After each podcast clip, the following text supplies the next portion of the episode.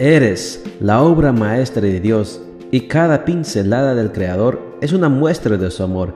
Presentamos la lectura devocional para damas, Pinceladas del Amor Divino, escrito por Erna Alvarado Poblete en la voz de Ruth Vargas desde Estados Unidos para todo el mundo de habla hispana. Muy buenos días querida amiga. El Señor te bendiga y te guarde. Hoy es miércoles 17 de marzo. El título de la matutina para hoy es Ser novia. Nuestro versículo de memoria lo encontramos en Génesis 24, 62 al 67 y nos dice, Mientras tanto, Isaac había vuelto del pozo. Había salido Isaac a meditar al campo a la hora de la tarde. Rebeca también alzó sus ojos y vio a Isaac. Tomó ella entonces el velo y se cubrió. Luego Isaac la trajo a la tienda de su madre Sara y tomó a Rebeca por mujer y la amó. El noviazgo es una de las etapas más emocionantes de la vida de una mujer. Es ese tiempo cuando el amor entre un hombre y una mujer se consolida y se empieza a visualizar el matrimonio con esa persona especial que ha llenado tus expectativas. Sin embargo, muchas veces las ilusiones, los sueños, los anhelos y los proyectos se estrellan contra la triste realidad de una ruptura. Cuando esto ocurre, el espíritu queda quebrantado y el cuerpo herido.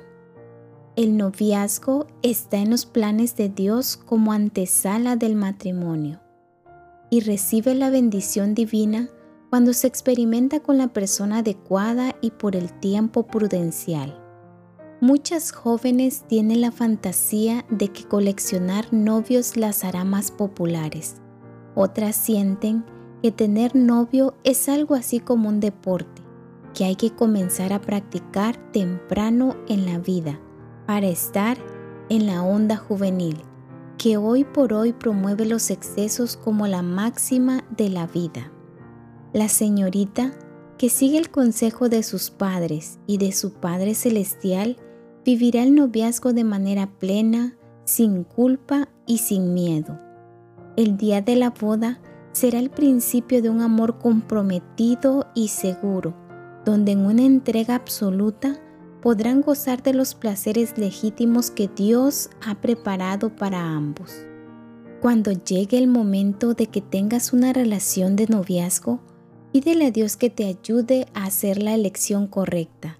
Busca un joven que modele en su vida un carácter noble, tanto en público como en privado. Te aseguro que su forma de ser en el noviazgo será más evidente cuando estén casados Tú no podrás cambiar nada en él. Tampoco te dejes llevar solo por la apariencia física, que aunque es importante, no es determinante. La popularidad de un chico no es garantía de que sea idóneo para casarse. El noviazgo debe culminar en una coronación de amor y no en un calvario de culpa, llanto, abandono y martirio.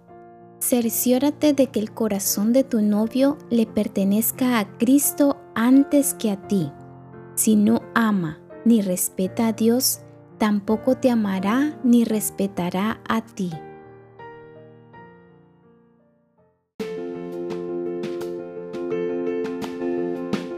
Les esperamos el día de mañana para seguir nutriéndonos espiritualmente. Bendecido día.